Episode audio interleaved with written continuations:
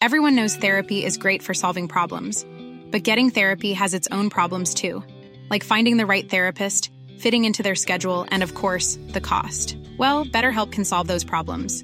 It's totally online and built around your schedule. It's surprisingly affordable too. Connect with a credentialed therapist by phone, video, or online chat, all from the comfort of your home. Visit betterhelp.com to learn more and save 10% on your first month. That's BetterHelp H E L P. Dixo presenta Factor Kaiser con Max Kaiser. Dixo is back.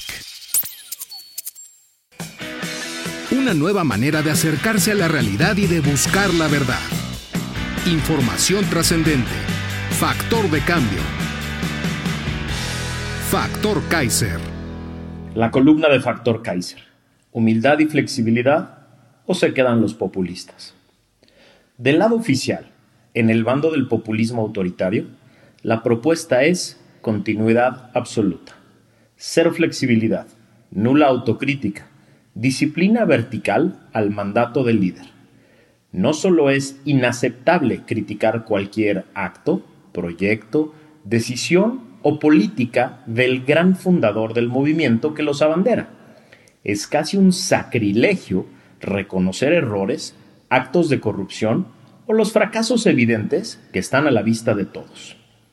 Claudia ya aparece en sus eventos disfrazada de López y habla con acento tabasqueño. Absolutamente patético, pero esperado y lógico. El grito del evento de arranque de la campaña ilegal anticipada fue Unidad, unidad, que se escuchaba tan artificial como las caras de los precandidatos en el escenario. El patrón ya les leyó la cartilla y ya les recordó a quién se deben y quién va a decidir la candidatura.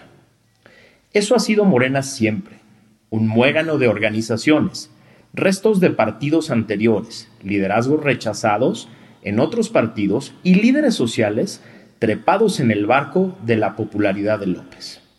Nunca han podido crear una sola regla, método o estructura interna que no dependa directamente de y esté creada para sostener el liderazgo del fundador.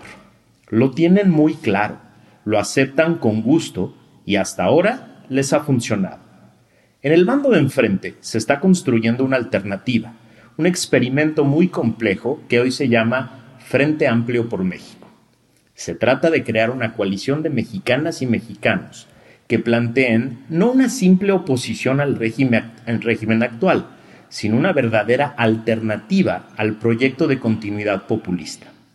Es un gran experimento porque nunca se había intentado construir una plataforma política y de gobierno que reúna a diversos partidos, organizaciones de la sociedad civil y liderazgos apartidistas en un mismo proyecto que de verdad los incluya a todos y los tome en cuenta.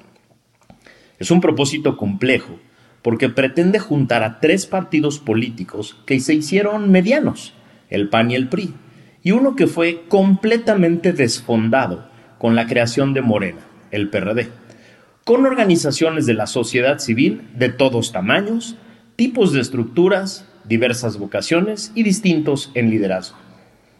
Del lado de los partidos que la conforman, hay pocos triunfos electorales recientes, y muchas derrotas. Pocos líderes fuertes, además de estructuras burocráticas pequeñas, poco representativas y poco populares, tanto al interior de sus organizaciones como hacia afuera.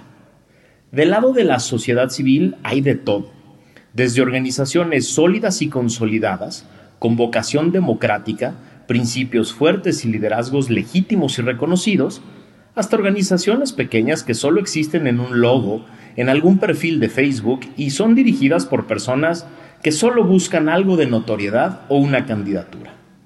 Como en cualquier proyecto humano de este tipo, hay muchas ideas, muchas necesidades, muchos intereses y mucha energía. También hay muchos generales y jefes, y pocos mandos medios y menos tropa.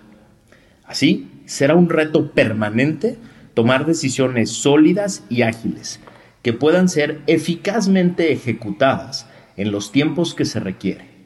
Todos están concentrados en las reglas y el método para elegir a la o el candidato a la presidencia de este frente, pero olvidan que en poco tiempo tendrán que generar métodos y procesos para escoger las otras 3.527 candidaturas que también estarán en juego en 2024. En 2016, en Estados Unidos, millones de electores demócratas se decían decepcionados. Hillary no me representa, no representa todo aquello en lo que creo. Y esa campaña de brazos caídos dio el triunfo a Trump, que logró juntar a todo el bando republicano detrás de una fantasía de conservadurismo moderno. En 2020, en cambio, esos mismos demócratas decepcionados volvían a tener solo la mitad de lo que querían, un candidato mayor, poco carismático, que no representaba el liderazgo moderno y progresista que ellos querían, pero que podía ganarle a Trump. Esta vez votaron por derrotar al monstruo naranja sin dudarlo mucho. Los partidos, precandidatos, burocracias partidistas, líderes sociales, líderes empresariales y organizaciones de la sociedad civil tienen hoy frente a sí un reto muy parecido. Ninguno va a obtener del frente todo lo que pretende. Ningún método va a ser aceptado o aplaudido por todos. Ningún candidato va a ser perfecto, ni va a incorporar en su propuesta todo lo que todos quieren. Y así las decepciones están aseguradas desde hoy. Por eso, este proyecto es posible, es viable, si todos los que van a participar en él entran con la humildad para reconocer desde el principio que solo van a conseguir un porcentaje de lo que quieren, que no van a estar de acuerdo con todo, que van a poder imponer muy pocas cosas y que van a tener que negociar con mucha flexibilidad absolutamente todo. Esto parece una gran debilidad frente al otro bando, que todo parece tenerlo claro e impuesto. No lo es. Justo la diversidad y la necesidad de negociar y acordar es el elemento que puede darle fuerza a esta alternativa. Mientras en el bando oficialista es imposible el disenso y la autocrítica, el Frente puede ser un proyecto plural que se reinvente todos los días para sumar a todos los que queremos un país mejor y también a todos los desencantados y traicionados por el obradorato. Así, se esperan acaloradas discusiones, errores y malas decisiones, además de berrinches y pataleos, que pueden ser catalizadores de mejores métodos, propuestas más completas y mucha energía. Para consolidarse, van a necesitar como nunca dos cosas, humildad y flexibilidad egos contenidos y bien administrados, además de mucha inteligencia para reconocer buenas ideas de otras personas. Los puros, los radicales, los inflexibles, los iluminados, los dogmáticos y los ególatras no tienen cabida en este proyecto, no la tienen.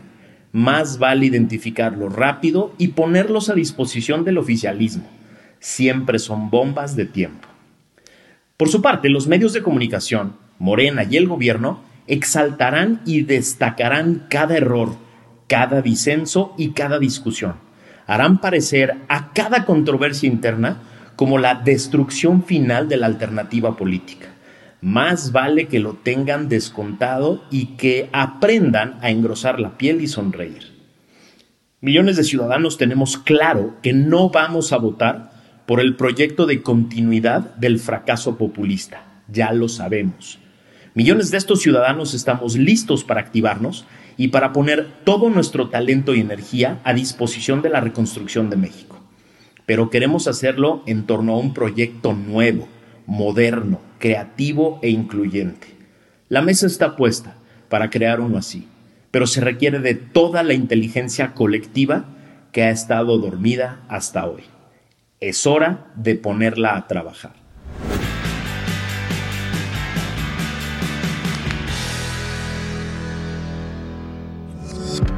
Dixo is back.